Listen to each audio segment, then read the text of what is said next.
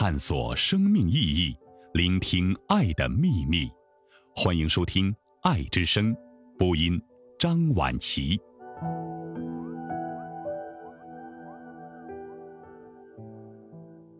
独处，沈从文。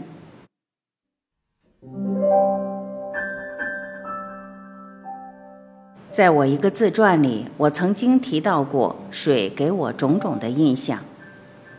沿溜小小的河流，汪洋万顷的大海，莫不对于我有过极大的帮助。我学会用小小脑子去思索一切，全亏的是水。我对于宇宙认识的深一点，也亏的是水。孤独一点，在你缺少一切的时节，你就会发现。原来还有个你自己，这是一句真话。我有我自己的生活与理想，可以说是皆从孤独得来的。我的教育也是从孤独中来的。然而这孤独与水不能分开。一，年纪六岁七岁时节，私塾在我看来实在是个最无意思的地方。我不能忍受那个逼窄的天地。无论如何，总得想出方法到学校以外的日光下去生活。大六月里，与一些同街比邻的小孩子，把书栏用草标各做下了一个记号，搁在本街土地堂的木偶身背后，就撒着手与他们到城外去，钻入高可及深的河林里捕捉河穗上的蚱蜢，虽肩背为烈日所烤制，也毫不在意。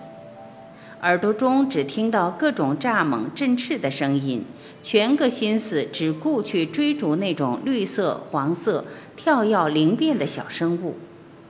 等后看所得来的东西已尽够一顿午餐了，才到河边去洗濯，拾些干草枯枝，用野火来烧烤蚱蜢，把这些东西当饭吃。直到这些小生物完全吃尽后，大家于是脱光了身子，用大石压着衣裤，各自从崖坎高处向河水中跃去，就这样泡在河水里，一直到晚方回家去挨那一顿不可避免的痛打。有时正在绿油油河田中活动，有时正泡在水里。二，六月里照例的行雨来了。大的雨点夹着吓人的霹雳同时来到，个人匆匆忙忙逃到路坎旁废碾房下或大树下去躲避。雨落得久一点，一时不能停止，我便一面望着河面的水泡或树枝上反光的叶片，想起许多事情：所捉的鱼逃了，所有的衣湿了，河面溜走的水蛇。钉固在大腿上的麻黄，碾房里的母黄狗，挂在转动不已大水车上起花的人肠子。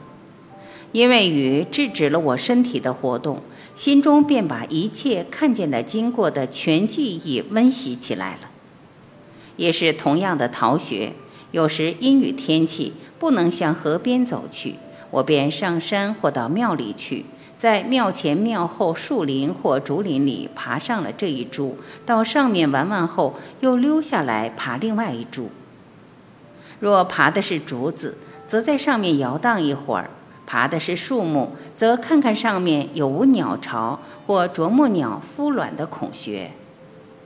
雨落大了，再不能做这种游戏时，就坐在楠木树下或庙门前石阶上看雨。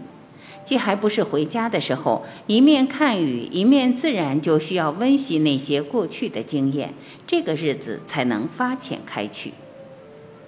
雨落得越长，人也就越寂寞。在这时节，想到一切好处，也必然想到一切坏处。那么大的雨，回家去说不定还得全身弄湿，不由得有点害怕起来，不敢再想了。我于是走到庙廊下去，为做丝线的人牵丝线，为制棕绳的人摇绳车。这些地方每天照例有这种工人做工，而且这种工人照例又还是我很熟悉的人。也就因为这种雨无从掩饰我的烈行，回到家中时，我便更容易被罚跪在仓屋中，在那间空洞寂寞的仓屋里。听着外面流言低厉声，我的想象力却更有了一种很好的训练机会。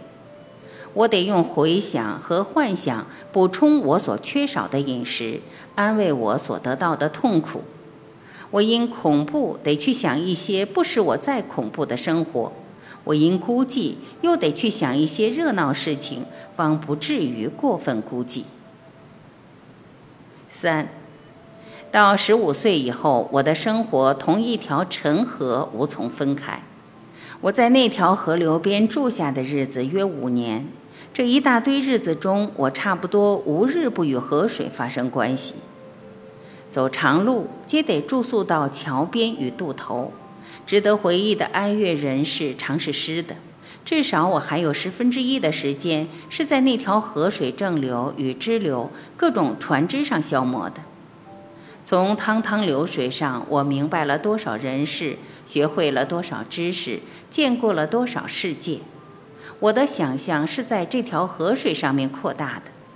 我把过去生活加以温习，或对于未来生活有何安排时，必依赖这一条河水。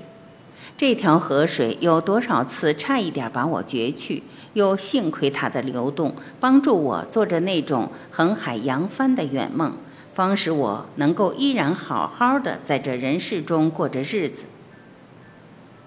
再过五年，我手中的一支笔居然已经能够尽我自由运用了。我虽离开了那条河流，我所写的故事却多数是水边的故事。故事中我所最满意的文章，常用船上、水上作为背景。我故事中人物的性格，全为我在水边、船上所见到的人物性格。我文字中一点忧郁气氛。便因为被过去十五年前南方的阴雨天气影响而来。我文字风格，假若还有些值得注意处，那只是因为我记得水上人的言语太多了。再过五年后，我的住处已由干燥的北京移到一个明朗华丽的海边。海边既那么宽广无涯无际，我对于人生远景凝眸的机会便较多了些。海边既那么寂寞，它培养了我的孤独心情；海放大了我的感情与希望，且放大了我的人格。